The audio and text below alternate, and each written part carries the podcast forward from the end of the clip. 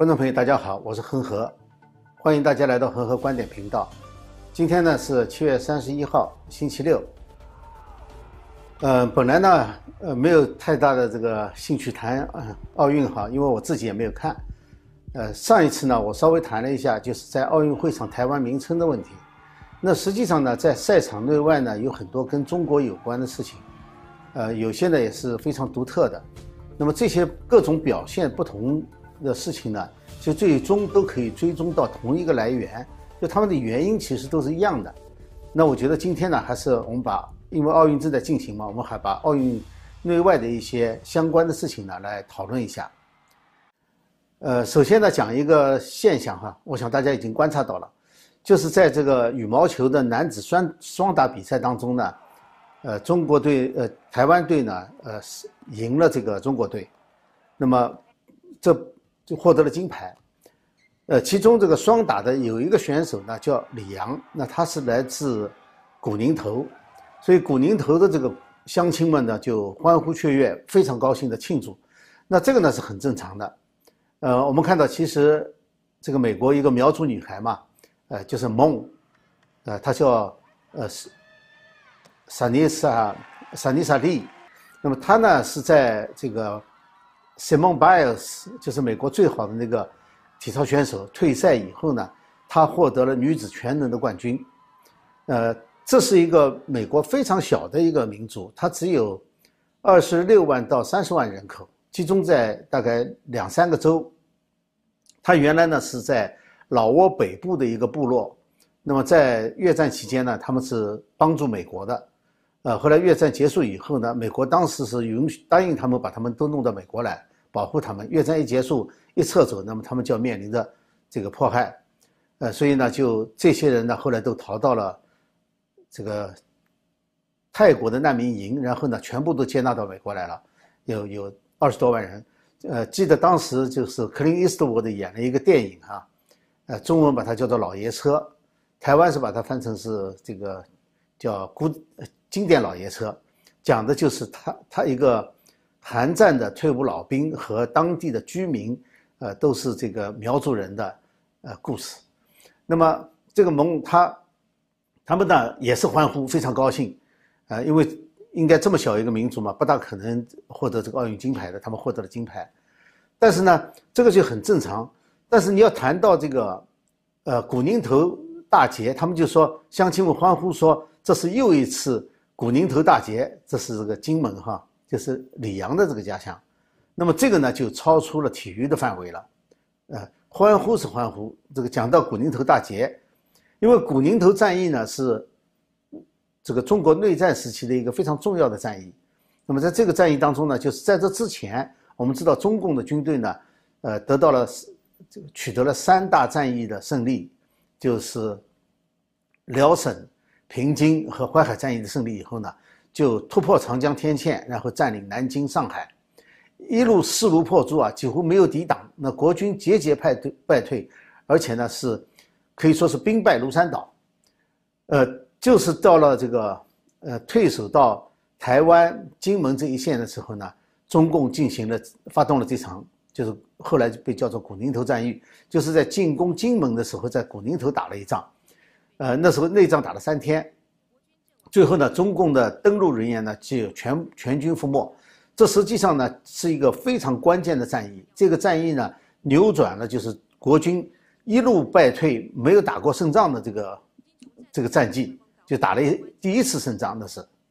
呃，从此呢就稳定下来了，就把金门、马祖这形成了现在的这个台湾前线的离岛的一些前线岛屿，就这个这个总的局势就已经稳定下来了。实际上呢，也拖延了一定的时间。后来呢，等到了这个韩战爆发以后呢，这个美国军舰巡逻台湾海峡，就保住了台湾。所以这个古宁头战役呢，是一个非常重要的战役。正因为如此呢，中共呢其实也从来不提。那么，呃，中共在这个我们读书的时候，这个教科书里面是从来没有提这件事情的。那么这是一个历史的特例，就是说，呃，金门的乡亲们欢呼。呃，这个台台湾队这个战胜了中国队，拿到了金牌。呃，这个是由历史原因造成的。呃，可能呢是一个非常少有的特例。但是呢，其实有很多类似的事情在这次奥运当中体现出来。也就是说，他们不仅仅是历史问题，有很多是现实问题。其中有一个呢，就是就是观众的反应，这个是很能说明问题的。以香港为代表，就是香港很多人在外面聚集起来观看比赛的时候呢，他并不是为某一个特定的国家叫好，他当然会为香港队叫好，但是他不是为其他的国家，就是只要是和中国队比赛的时候，谁赢了中国队，他就帮替谁就欢呼叫好，是这么一个情况。那么这种呢，就是任何一个队，什么土耳其啊，什么哪个国家都行。那么这是一个呃观众的反应，一个非常少的少见的现象。那么另外一个现象呢，也是特别奇怪的，就是在大陆以这个粉红五毛为代表，就是他们呢是出征，就是又翻墙出征啊，去针对什么人打呢？就是。跟香港正好是相反，针对就是只要是中国队输了，他们就一定要找到一个对象去发泄。呃，无论是打败了中国队的，还是中国队自己败了的，呃，他都会这么做。呃，这也是一个非常特殊的现象。你比如说日本的混合双打，呃，乒乓球的混合双打，体操男子个人全能，呃，那个桥本，就他们是赢了中国队的，所以说中国的粉红呢。就出征去，就攻击他们的推特和他们的 Instagram。那么不仅刚才讲了，他不仅是针对那个赢了中国队的，就中国队输了，他对中国的运动员也进行这样子的围剿。你像男子射箭，他输给了这个台湾以后呢，那就被中国的粉红给大骂。那么这两个现象呢，都是属于观众的反应，是非常奇怪的。因为体育活动嘛，它总有胜负的，冠军。任何一场比赛，冠军只有一个，然后金牌一个，银牌一个，铜牌一个，下面的绝大部分连牌都拿不到的，所以说输是很正常的。这个，而体育呢，每一种比赛它都有自己的观众，都有自己的粉丝，或者叫球迷。那么他们会为自己喜欢的队、喜欢的球员赢球，或者是赢得比赛去欢呼。但是呢，确实很少专门为某一个队的失败去欢呼的，这个很少见。你像这个英国球迷是出名的不讲理，但是呢，他喝倒彩也只对跟英国队打的时候的那个另外一个队，他不会说所有的这个其他的队，他不会的，他只是跟英国队打的时候，所以专门为一个队喝倒彩，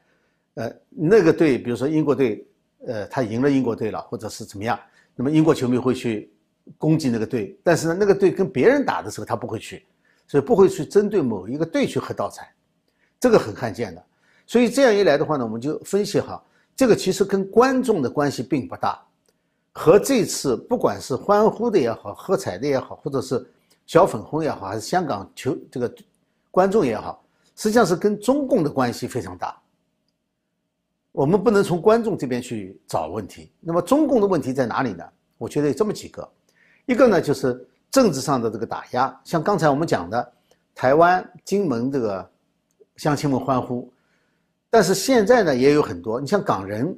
港人实际上现在已经很少有机会再去发表对中共不满的这个呃情绪了。那么奥运呢就是一个机会，看球赛我替谁欢呼，这种没关系吧？所以这是一个机会，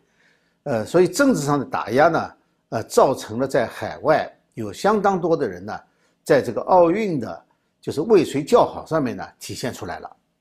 而中共呢，又是现在全世界树敌最多的一个政权，他等于是不管在国内国外哈，能够树敌的他都树了。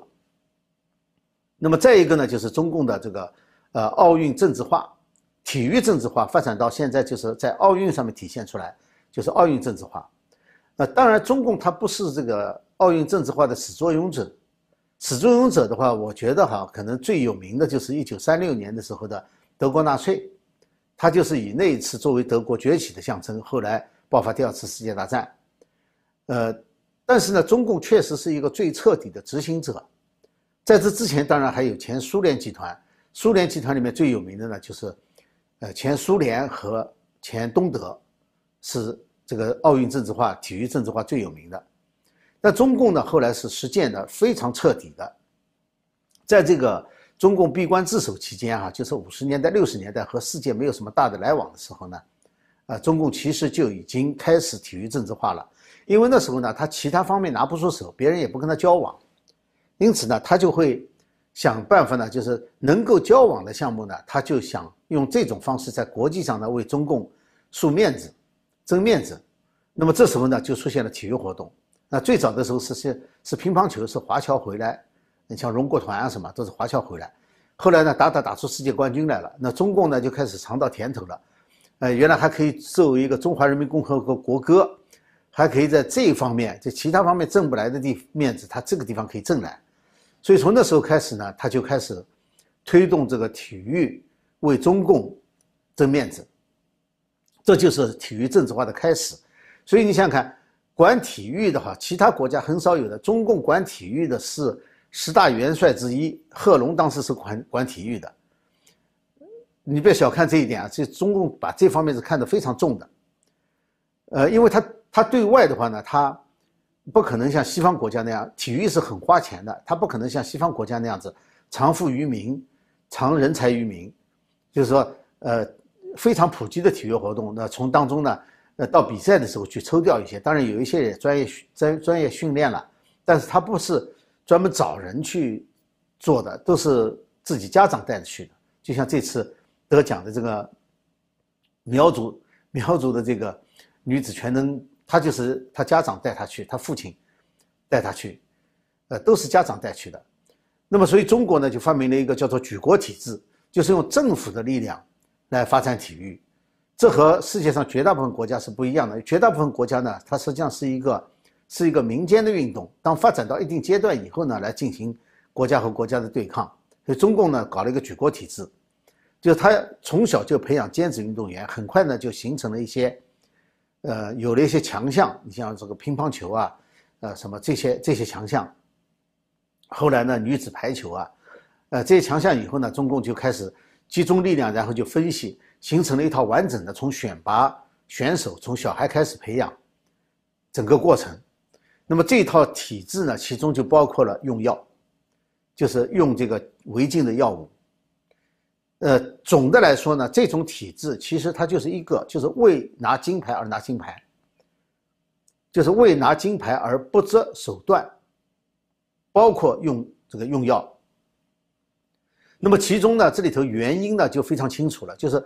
呃，就是一切为了金牌的话呢，实际上金牌只是一个表面现象。这个金牌，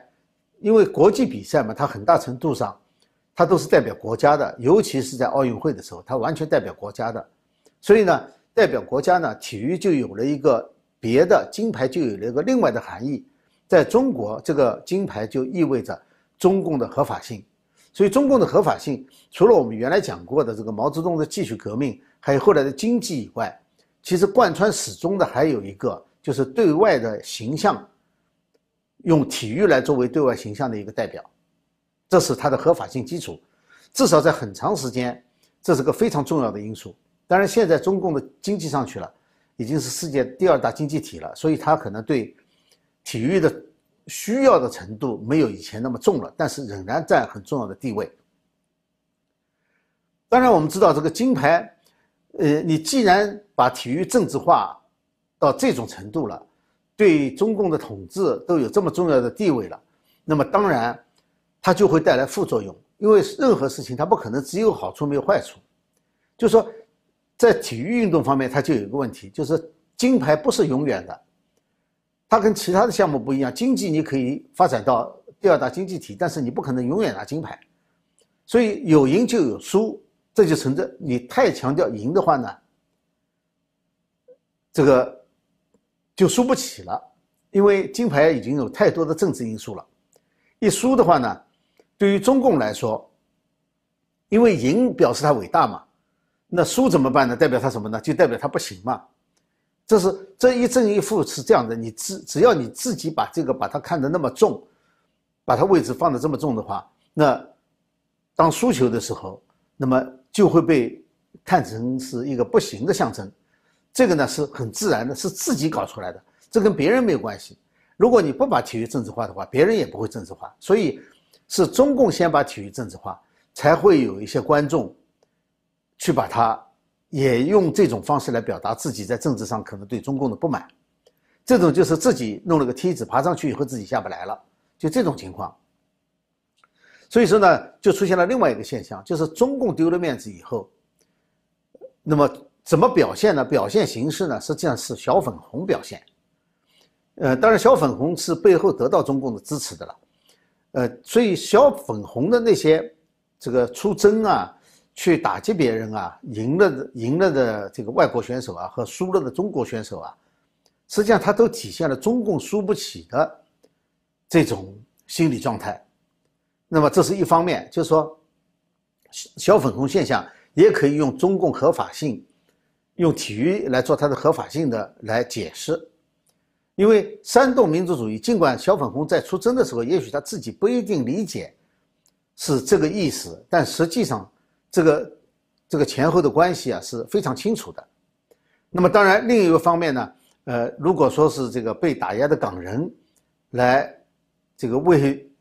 这个打败中国队的那些队叫好的话呢，也就可以理解了。实际上，它是一个事物的两个面。任何事情都有两面的，你你不可能只只拿一面的好处，而不拿另外一面的坏处，这个是做不到的。那么现在我们谈稍微谈一下这个用药的问题哈，因为这次呢，实际上是颇为这个国际社会，特别是很多呃亚裔的中国人啊比较多一些。就是对这个中国运动员，特别是女子运动员的一些，呃，特别像男性的这种表现呢，很不高兴，就是认为这里头很可能有用药的问题，因为这些女子运动员哈，无论是身材、长相、动作、声音都像男子，甚至连发型剃的都像男人，而且不是一个，是有很多，呃，而且后来呢，发现举重运动员哈，举重运动员在拿了金牌以后呢。就疑似有这个药检，呃，就疑似有问题，所以呢，被这个主办方呢留下来要继续检查。那么这个呢，实际上是，呃，当然这次没有什么证据了，并没有说药检检出哪一个有问题了，那个也只是疑似。但是在这之前是有很多先例的，这个我们知道，游泳运动员也也好啊，或者是长跑运动员也好，都有这个先例。那么我们再回顾一下，在二零一七年的时候。德国媒体呢披露了中国一个前国家队的队医，就是叫呃薛英贤，那么他呢，这个就揭发了中国国家队运动员使用兴奋剂的这个丑闻。他在国家体委呢工作了三十多年，而且呢是在呃国家队很多队呢他是医务监督的组长，所以呢他不仅仅是一个目击者，是不仅是一个证人，他实际上是参与者。因为要他参与很多给运动员，甚至包括国家级运动员或者拿金牌的国家级运动员用药，只是说呢，他拒绝了。那么拒绝以后呢，他就被迫害，长期被骚扰，甚至北京奥运之前呢，还有警察专门去找他说不能够对外揭露这些事情。呃，据他说呢，他的先生也是为了保护他而死亡的，所以他后来逃到德国以后呢。呃，他把这些事情都记录下来了。他逃到德国以后呢，带出去六十六十八本他自己的日记。啊，当然后来呢就没有听到这个故事了。我想呢，呃，即使提交给奥委会呢，奥委会也不会去，奥委会只能说强调今后加强检查，他不会去追溯几十年前发生的事情，因为那个时候那是在北京奥运以前，是很久以前的事情了。呃，所以说他也不见得会去查，只要。不逼到头上，国际奥委会不会去主动去惹中共，呃，这点也是肯定的。但不管怎么说，他是带了很多证据出来的。那么有人就说了，那那别的国家也用药，而且用药还不是中国发明的。是的，区别在什么地方？其他国家，我们不讲社会主义国家哈，前社会主义国家不算。你像俄罗斯这次还因为用药，整个队禁赛了。我们讲的是正常的，就是不以体育作为政治的。这种国家，呃，作为体育就是体育的，那么这些国家不包括美国在内哈，他运动员用药呢，很可能呢就是运动员或者是教练的个人行为。而在中国呢，不一样的是，用药是一个政府行为，这两者是完全不能比的。就是说，个人行为你可以用惩罚的方式，但是一个国家行为的话，你惩罚一个运动员其实是不够的，远远不够的。就是对于这个国家来说的话，他躲在后面，他又不受惩罚，所以在这里呢，我觉得中国运动员应该是最典型的中共用药的受害者。呃，我们以前知道哈，一些长跑运动员就是从年轻的时候就开始用药，后来骨头都变形了，而且呢，一旦就是说。用药揭露出来，他不能再参赛了，或者是年纪大退赛了，那么这种疾病呢，会缠他，就是缠着他一辈子，伴随着他一辈子，就摆脱不了的，因为他已经这个伤害早就造成了，是永久性伤害。那么实际上从另外一个角度来看的话呢，这次奥运会当中，我们不是看到有运动员在，呃，在场上爆粗口吗？女运动员，而且，其实我认为女运动员在场上爆粗口，她也是。中共的受害者，只不过是不同性质的受害者。用药的运动员，他是身体受害，但是像这种爆粗口的哈，其实在很大程度上，我觉得是精神上受害。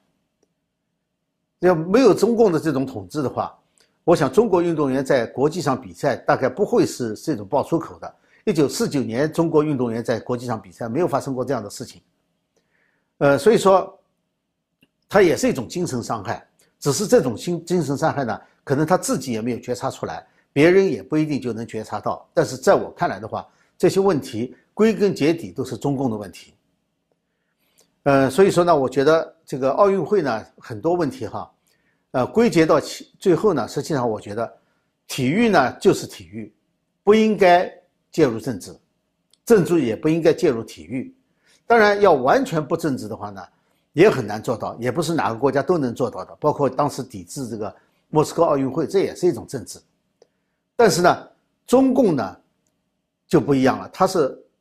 它是不是不能避免，而是有意识的去把体育和奥运政治化了。这对中共来说的话，一切都是政治，所以你就不能怪别人来政治化的对待这些问题。你只要是中共自己把这些东西政治化了。那么政治化以后的后果，